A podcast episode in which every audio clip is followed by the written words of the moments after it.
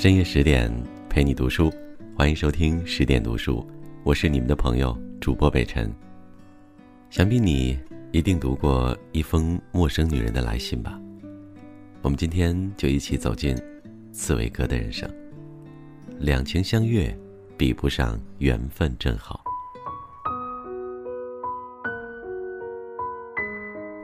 读一封陌生女人的来信。我相信所有阅读斯蒂芬·茨威格《一个陌生女人的来信》的读者，读完这部小说都会从内心滋生出一股莫名的惋惜与疼痛。作家阿尔在四十一岁生日那天收到了一封没有署名和地址的信，这封信来自于一个将死的女人，讲述了一段刻骨铭心的爱情故事。这个故事的男主人公就是作家阿尔本人，但他却对此事。一无所知。世上最遥远的距离，不是生与死的距离，不是天各一方，而是我就站在你的面前，你却不知道我爱你。这句被许多人引用描述暗恋心理的经典名句，我觉得放在一个陌生女人的来信的女主人公身上，是绝对恰如其分的。除却君身三重雪，天下谁人？配白衣。在斯蒂芬·茨威格的笔下，一个女人的痴情究竟能够达到什么样的地步？也许只有这句诗才能够描述出，他见到她时内心里那种天塌地陷般的感受。你，从未认识过我的你啊！你的样子始终没有变化，岁月在你的身上飘然而过。没有留下任何痕迹。你穿着一套迷人的浅褐色运动服，总是两疾一步的上楼，动作像个男孩一样轻盈。你把帽子拿在手里，所以我一眼就看到了你那张生机勃勃的脸，以及漂亮又光泽的头发。我的惊讶简直难以言表，真的，你是那么年轻英俊，身材清长。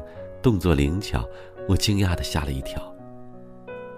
你是一个具有双重人格的人，既是一个情欲旺盛、放荡不羁、沉迷于玩乐和冒险活动的男孩，又是一个在你从事的艺术领域里无比严肃、尽职尽责、博览群书、学富五车的男人。你自己的这种秘密，我这个十三岁的女孩第一眼就感觉到了。当时像着了魔似的，被你深深吸引住了。如果女主人公只是将这种美好的暗恋潜藏在心底，也许小说的结局就会被完全改写。很不幸的是，她将自己此后的整个人生都搭了进去，就好像作家本人的影子一样，活在作家的生活里，却从来不主动告诉他自己是谁，只是一心希望着。等待他认出他。他说：“请相信我，没有一个女人像我这样爱过你，如此谦卑恭敬，如此低声下气，如此舍身忘己。无论过去还是现在，我永远对你忠贞不渝，因为世界上没有什么东西，可以和一个孩子暗中所怀有的不为人所察觉的爱情相提并论。”因为这种爱情毫无指望，唯唯诺诺，低三下四，无望却又激情满怀。这和成年妇女那种欲火焚烧，在不知不觉中所爱的爱情迥然不同。只有孤独的孩子，才可能聚集起自己全部的热情。我没有经验，也没有心理准备，我一头栽进自己的命运，仿若跌落深渊。然而，这实际上是一个女孩自设的命运悲剧，是因为自身的人生处境和视野与格局的限制而自设的情感囚笼。从此，她便走上了一条永无救赎的情感之路。他们真正的第一次见面，是她在母亲重新嫁人、强行带她离开维也纳两年之后。此时的她已经是一个二十岁亭亭玉立的少女。她在终于逃脱母亲和家庭的枷锁之后，回到了维也纳。第一件事，便是去作家的住所缅怀暗恋的日子。他徘徊在作家的门口，等待着与他相遇。而当真的相遇的时候，他并不认识他，或者说他并不记得，她是那个多年前邻居家的小姑娘。他只是把她当做了一次新的艳遇，却为此感恩戴德。我现在知道，一个女人即便她火烧火燎的想委身于人，通常总要装出毫无准备的样子，假装惊恐万状或者怒不可遏。非要等的男人再三恳请、花言巧语、发誓诅咒、做出种种许诺之后，才会半推半就。我知道，或许只有那些职业妓女，或者幼稚可笑、天真烂漫的小姑娘，才会兴高采烈的一口答应这样的邀请。可在我心里，这点你又如何能想得到呢？这件事只不过是化成了语言的愿望。是经过千百个白日黑夜的积聚，而今爆发出的渴望呀。他就这样将自己的第一次献给了他。他正陶醉于自己终于来到了少女时代日思夜想的地方。那曾经偷听他脚步声的楼梯，门上方的窥视孔是他天天偷看他的地方。还有曾经亲吻无数次的门把手，因为那上面有他的体温。那个夜晚，他沉醉在自己的少女梦中，在他的身边待了整整一夜。他不反抗，不迟疑，尽力掩饰自己少女的羞涩，因为他害怕他猜出自己内心的秘密，爱的秘密。因为那样会给他带来负担。可从本质上来讲，他正是为着爱而献身的，他是打心眼里想让他认出他的。之后，他们有了三天的缠绵悱恻，他是他的新欢，他是他的固执。然后，他以出差的理由远去，只留下一个通信地址，他的信，他却再也没有记起。他依然是他的陌生人。就是这三天的欢愉，他有了他的孩子。为了让孩子变成和他父亲一样有教养的人，他出卖了自己。我真不要脸，我要把这件事告诉你，可是你别害怕，亲爱的，我卖身了。我有一些有钱的朋友，阔气的情人，先是我去找他们，后来是他们来找我，因为我长得非常美，这一点你可曾注意到？我委身相许的每一个男人，他们都喜欢我，他们都感谢我，都依恋我，都爱我。可是，只有你不是，只有你不是，我亲爱的。我这样做只是为了你，为了另一个你，为了你的孩子。在产科医院的那间病房里，我对可怕的贫穷有过切肤之痛。我知道，在这个世界上，穷人总是被践踏、被凌辱，总是牺牲品。而我不希望。绝不希望你的孩子，你那聪明可爱的孩子，在社会最底层，在窄巷的垃圾堆中，在臭气熏天、卑鄙龌龊的环境中，在陋室的浑浊空气中长大成人。我不能让他骄傲的嘴唇去说那些粗俗的语言，不能让他白嫩的肌肤去穿穷人家发霉的皱巴巴的破旧衣裳。此时此刻。他依然没有认出他，虽然他们会在剧院里、音乐会上、普特拉公园、大街上等各种地方偶遇。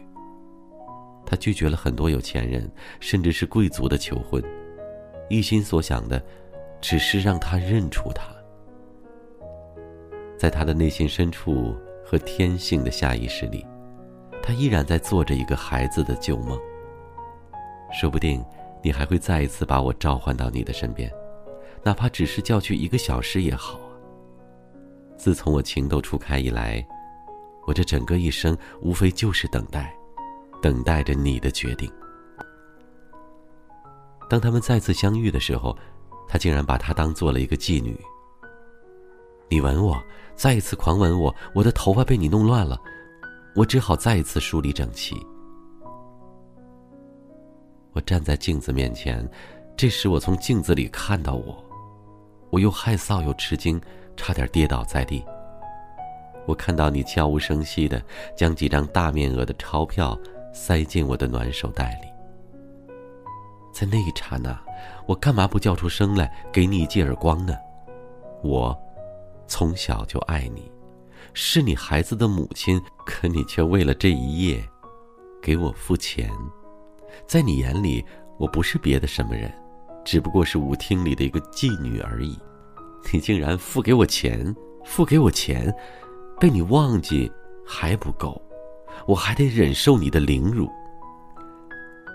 就在他离开的时候，作家的老仆人约翰认出了她是对面当年的那个小姑娘。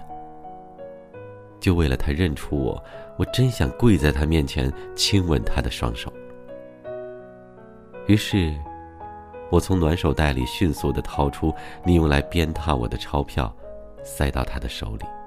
她哆嗦着，惶恐不安地抬头看我，在这一刹那，他对我的了解，恐怕比你这一生对我的了解还要多。这是一种舍生忘死的爱情，也是一种飞蛾扑火的爱情，更是这个世界上最痴情的单恋，一个孤单女人的爱情。这种迷恋和疯狂，让他觉得即使他自己已经死了，只要听到他的召唤。他也会从床上醒过来，去赴他的约定。可是，这又是这个世界上最卑微的爱情，最没有价值的爱情和最无知的爱情。因为彼此付出的不对等，情感认知的不对等，还有社会地位的不对等，他们最终将一份最美好、纯洁的爱情演绎成了对爱情的惩罚和亵渎。他在作家每年的生日到来之际。都会派人送去一束白玫瑰，他渴望用这束白玫瑰来唤起他对她的记忆。直到作家四十一岁的生日到来之际，白玫瑰没有了，花瓶里空空荡荡的。然后他收到了这封信，一个陌生女人的来信。他在信中告诉他，他一生一世对她的痴情、献身和牺牲。他告诉他，他们之间的两次肌肤之亲，告诉他，他为他生下了孩子，抚养他长大。然后告诉他，他们的孩子因流感而死。之后再告诉他，他已经选择了随孩子一起离开了这个世界。当作家收到这封信的时候，说明他已经不在这个世界上了。但爱情向来不是一个人的事情。它应该是一颗心灵感应另一颗心灵，一颗灵魂呼唤另一颗灵魂。只懂得卑微的牺牲和无底线奉献的爱情，只能是一个人的一厢情愿，是自我的情感凌迟和单方面的自戮，更是对对方的一种惩罚。是不让对方知道，只活在自我意淫的梦魇中的卑微的执拗，残忍的自虐。这无论是对自己还是对被爱者都是不公平的，因为这是从来没有表白的爱情，是表白即是毁灭的爱情。张爱玲说：“于千万人中遇见你所要遇见的人，于千万年中时间无涯的荒野里，没有早一步，没有晚一步，刚巧遇上了，那也没有别的话可说，唯有轻轻的问一声：‘哦，你也在这里。’”他与胡兰成的爱情虽然也走向了悲剧的结局，但那至少是两颗灵魂共同的激情迸裂、激烈燃烧，是在懂得不值得之后就毅然决然的退出的爱情，是饱含自尊的爱情。虽然他也曾卑微到尘埃里，但是他更能够审时度势，是敢于从尘埃里赢得新生的女人。他的目光。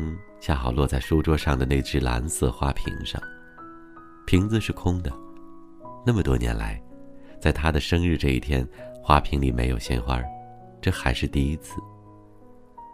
他感到悚然一惊，仿佛突然有一道门悄无声息的被打开了，冷飕飕的穿堂风从另一个世界吹进了安静的房间里。他感觉到了死亡的气息，感觉到不朽的爱情，像是打翻了五味瓶似的，万千思绪一起涌上他的心头，犹如远方传来的乐声。他隐约想起了那个看不见的女人，那个无影无踪的女人。一个陌生女人的来信，也许确实称得上是一份不朽的爱情和敢于牺牲的爱情。因为这是一个十三岁的少女，因为庸俗不堪的生活环境和单亲家庭的情感缺失，而对一个新邻居，同时也是一个成功作家的男人，一厢情愿、一往情深的单相思。尤其可怕的是，他在走向成熟的过程中，将这种单向度的情感演绎成了一种疯狂的自我沦陷，一种令人心悸、令人感动也令人不可思议的命运悲剧。对于故事中的作家来说，这份情感却是另一种遗憾，因为他所失去的，是和对方等同的珍贵，他的心灵所遭受的，是比一种无私的牺牲还要严酷的情感凌迟。因为不知情，他失去了一份爱情，而更残酷的是，他失去了一个做父亲的机会，失去了本可能拥有的天伦之乐。因此，在他的余生里，虽然这个来信的女人已经不存在了，孩子也不存在了，但生命对他的情感惩罚才刚刚开始。这个女人留给他的，除了虚空的渺茫，还有与生命等长的疼痛。而那种两情相悦的欢愉，则需要我们走出自我的卑微，是在我恰好成熟，你恰好优秀的时刻，所向彼此敞开的怀抱。一个陌生女人的来信，作者斯蒂芬·茨威格，一八八一年出生于奥地利，是世界文学史上著名的小说家和传记作家，他的短篇小说尤为出众。一个陌生女人的来信写于一九二二年，这是一部世界战争时期产生的小说。这部作品的伟大之处，在于它的悲剧力量以及作者对女性心理天才般的洞悉，其笔触的细腻丰富，往往具有引人入胜的效果。由此，斯蒂芬·茨威格被称为是世界上最了解女人的作家。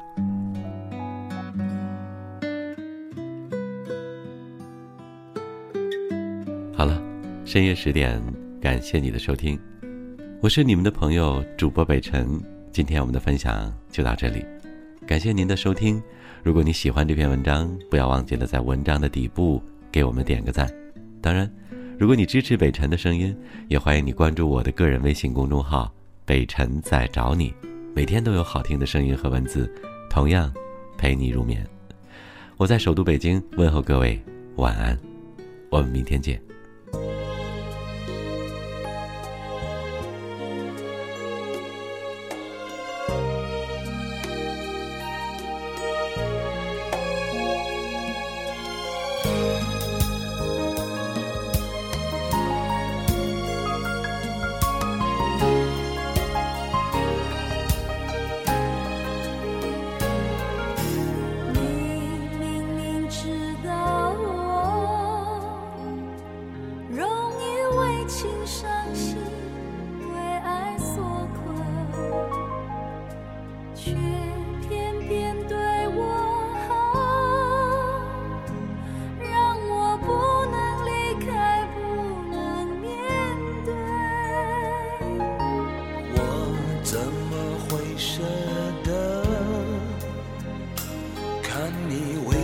伤心，为爱所困。你难道看不出我在苦苦压抑，苦苦追悔？是上天注定这段错误的情，是宿命冲破这颗冰封的心。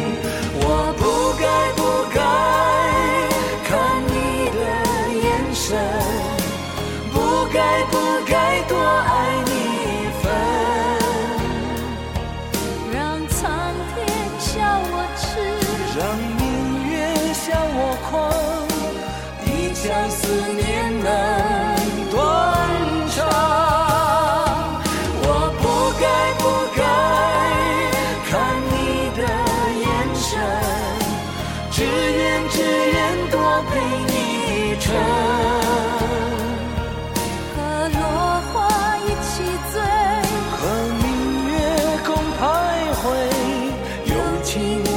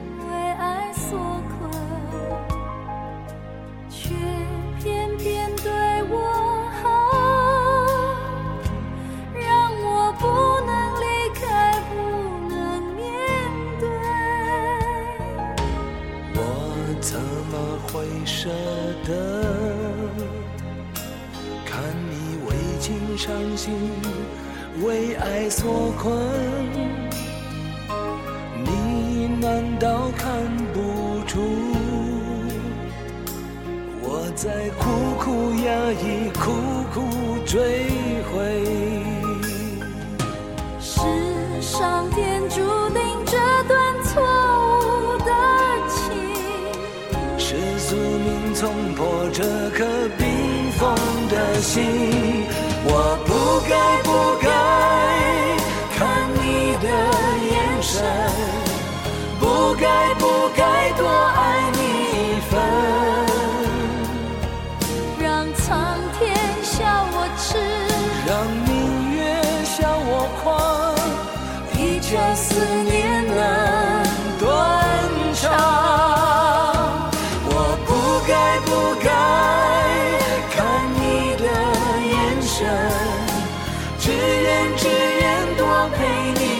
show.